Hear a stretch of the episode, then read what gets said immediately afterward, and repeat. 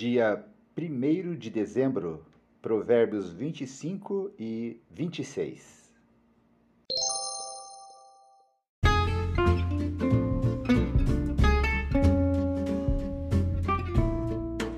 Seja bem-vindo!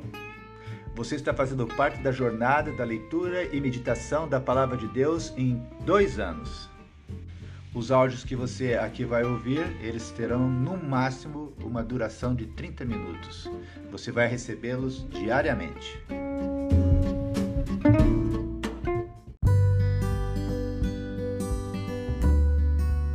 Por que é importante lermos a Bíblia? É importante porque a Bíblia, ela é a palavra de Deus. Quando você lê a Bíblia, Deus fala com você tudo que Deus diz tem poder. Se você estudar a Bíblia com atenção, deixando Deus falar ao seu coração, as palavras de Deus vão mudar a tua vida. É por isso que é importante você ler a Bíblia para ouvir a palavra de Deus.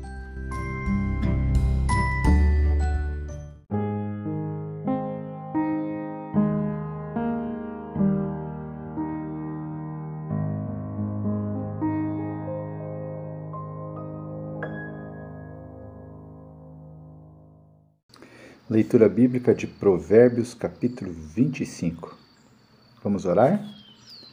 Deus bendito, Deus querido, obrigado, Senhor, por essa oportunidade de estarmos lendo a tua palavra. Convidamos o teu Santo Espírito a ministrar aos nossos corações. Agradecidos desde já, Senhor, pelo que tu vais ministrar, pelo que tu vais semear em nossos corações. No nome de Jesus.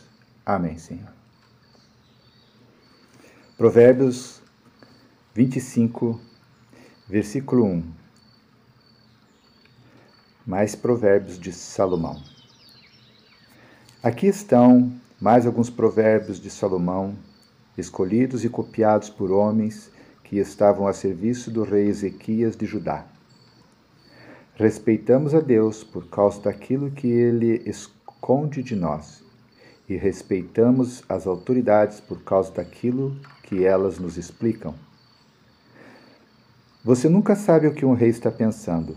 Os pensamentos dele estão fora do nosso alcance, assim como as alturas do céu ou as profundezas da terra.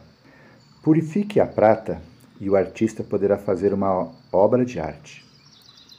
Afaste do rei os maus conselheiros, porque o que torna forte um governo é a justiça. Quando você estiver diante das autoridades, não se faça de importante. É melhor que depois lhe deem um lugar de honra do que você ser humilhado na presença das autoridades. Não tenha pressa de ir ao tribunal para contar o que você viu. Se mais tarde outra testemunha provar que você está errado, o que é que você vai fazer? Defenda a sua causa contra o seu vizinho, mas não revele nada que alguém lhe tenha contado a respeito do assunto. Do contrário, todos ficarão sabendo que você não consegue guardar segredos e você nunca mais se livrará dessa vergonha. A palavra certa na hora certa é como um desenho de ouro feito em cima da prata.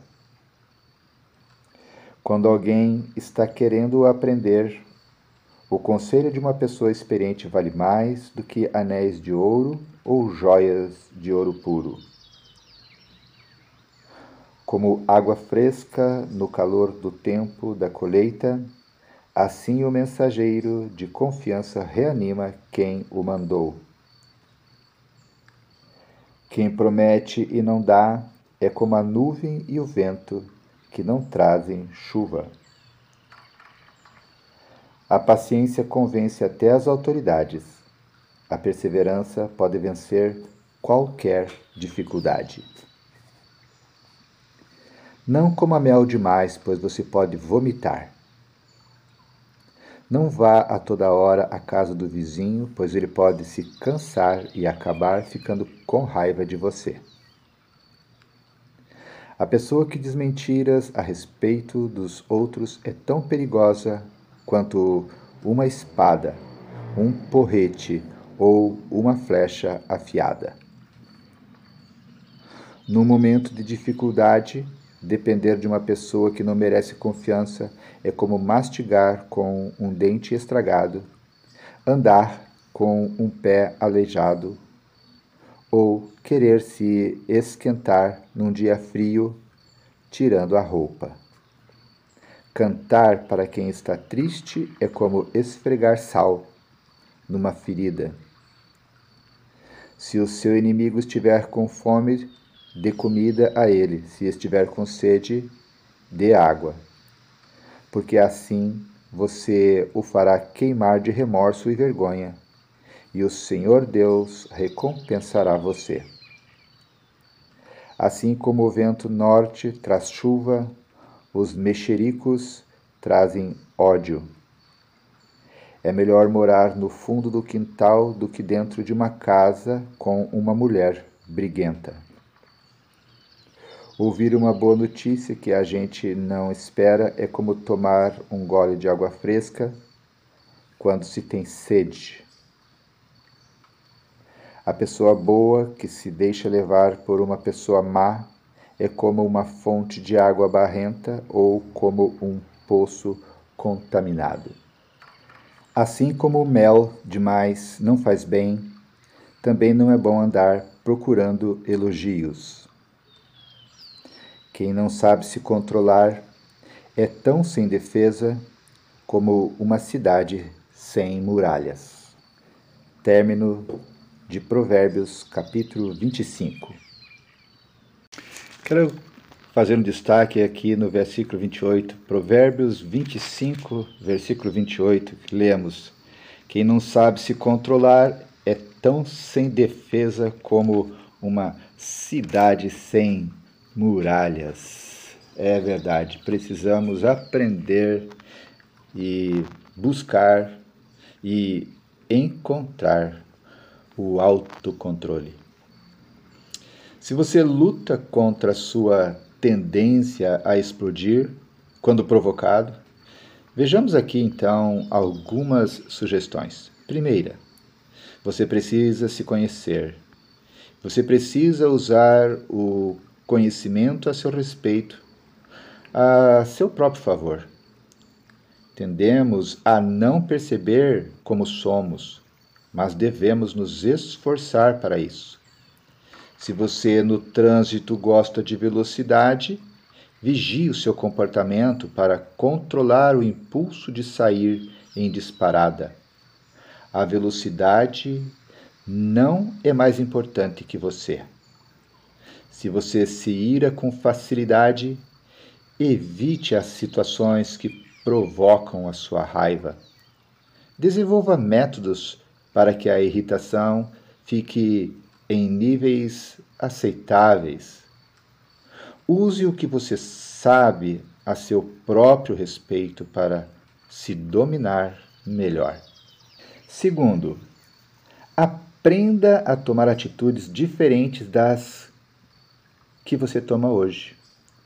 Faça com que os seus sentimentos e desejos não redundem sempre nos mesmos atos você nasceu assim, mas não precisa morrer assim. Abra-se para o diferente. Faça o que você nunca fez antes. Terceiro, valorize a disciplina. Quando Jesus disse que se o nosso olho nos levar ao escândalo, devemos arrancá-lo, ele estava lembrando que precisamos subjugar o nosso corpo quando este tenta nos subjugar. Estabeleça objetivos para a sua vida e empenhe-se para alcançá-los. O autocontrole é o resultado da disciplina e do esforço próprio. Quarto, deixe-se conduzir pelo Espírito Santo de Deus. O domínio próprio é um esforço de quem vive pelo Espírito. Os homens em geral não pensam em disciplina, mas os cristãos se esforçam para viver de maneira organizada, coordenada e harmônica. Nesse ministério, o Espírito Santo quer nos apoiar para nos conduzir. Deixe-se dirigir pelo Espírito. Lembre-se de que o autocontrole nos deixa prontos para Deus, prontos para conosco e prontos para sermos servos uns dos outros. Não é uma prática religiosa marcada pela rigidez e pela tristeza, antes, é a porta que se abre para uma vida cheia de alegria e pela paz. Sim, precisamos sair em busca do autocontrole. Eis aqui alguns passos que nos ajudarão nessa busca. O capítulo que leremos lá no versículo 21, Provérbios 26, 21, nos diz assim: Como carvão sobre as brasas e lenha no fogo, assim é o briguento para atiçar uma briga. Tem muitas pessoas querendo colocar lenha na fogueira.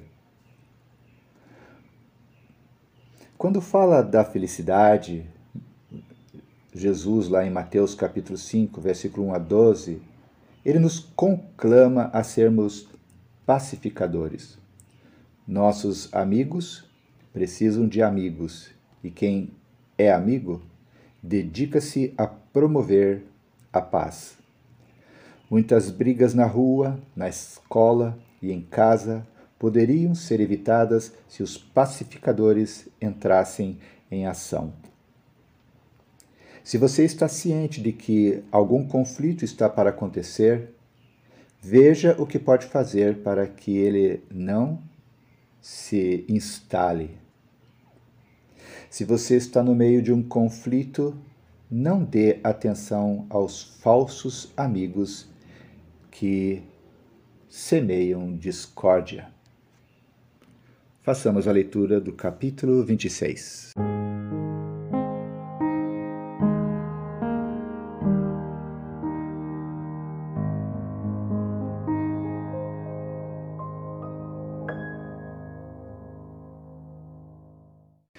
Ouviremos agora a leitura de Provérbios, capítulo 26.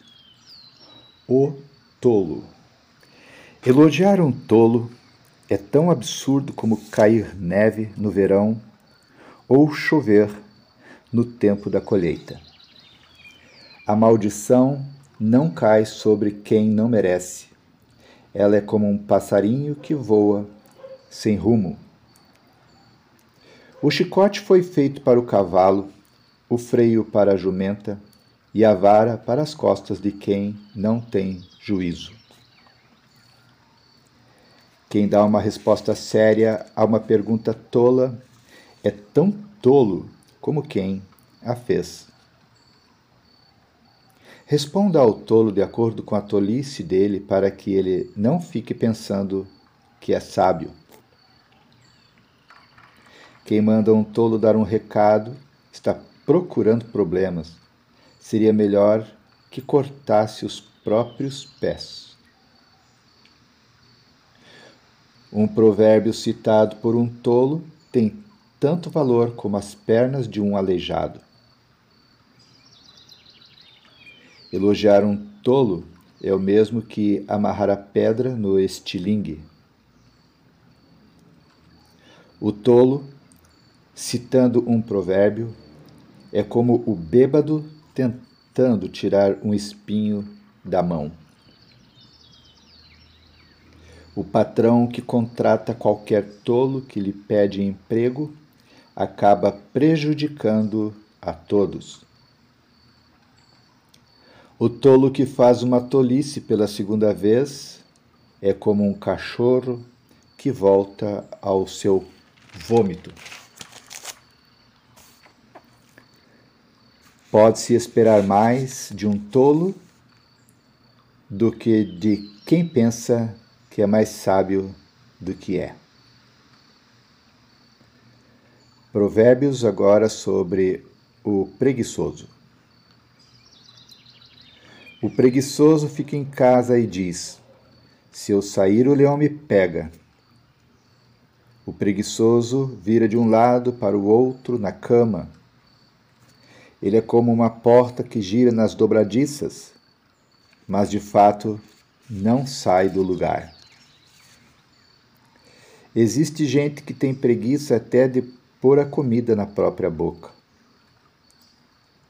O preguiçoso acha que ele sozinho sabe mais do que sete homens capazes de dar respostas certas. Ouviremos agora outros provérbios. Quem se mete na discussão dos outros é como quem agarra pelas orelhas um cachorro que vai passando. Quem engana os outros e diz que é brincadeira é como um louco brincando com uma arma mortal. Sem lenha o fogo se apaga, sem mexericos a briga se acaba. Como carvão sobre as brasas e lenha no fogo, assim é o briguento para atiçar uma briga. Os mexericos são tão deliciosos. Como gostamos de saboreá-los. Como o verniz cobre um pote de barro, as palavras fingidas encobrem um coração mau. O hipócrita que odeia esconde o seu ódio atrás da bajulação. Ele pode falar muito bem, mas não acredite no que ele diz, porque o seu coração está cheio de ódio. Ele pode disfarçar, mas todos acabarão vendo a sua maldade. Quem coloca uma armadilha para os outros acaba caindo nela. Quem rola uma pedra será esmagado por ela. Quem odeia, fere os outros com mentiras. As palavras bajuladoras causam desgraças. Término da leitura de Provérbios, capítulo 26. Quero fazer um destaque nesse capítulo, lá no versículo 28, que lemos assim: Quem odeia fere os outros com mentiras.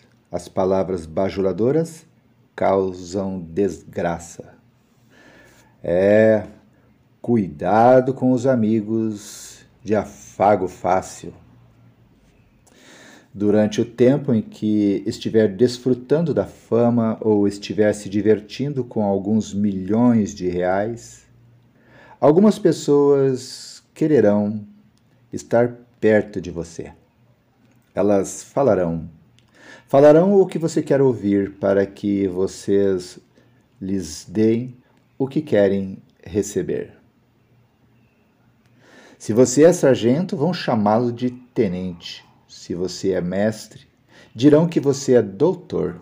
Se você é pastor, colocarão você na posição de bispo. Se você é gago, elogiarão a sua eloquência. Se você estiver fazendo força para emagrecer, destacarão o seu esforço e garantirão que está perdendo peso a olhos vistos. Se alguém rompeu com você, vão aconselhá-lo a não o procurar jamais. Fuja dessas pessoas. Não espere a sua fama passar ou seu dinheiro acabar ou ser defenestrado do poder para saber onde estarão, porque não será ao seu lado. Cuidado, cuidado com os amigos de afago fácil. Deus querido, Deus amado, te agradecemos, Senhor, pela leitura que acabamos de fazer. Obrigado, Senhor, porque ela nos alerta sobre a importância, Deus, de buscarmos o autocontrole.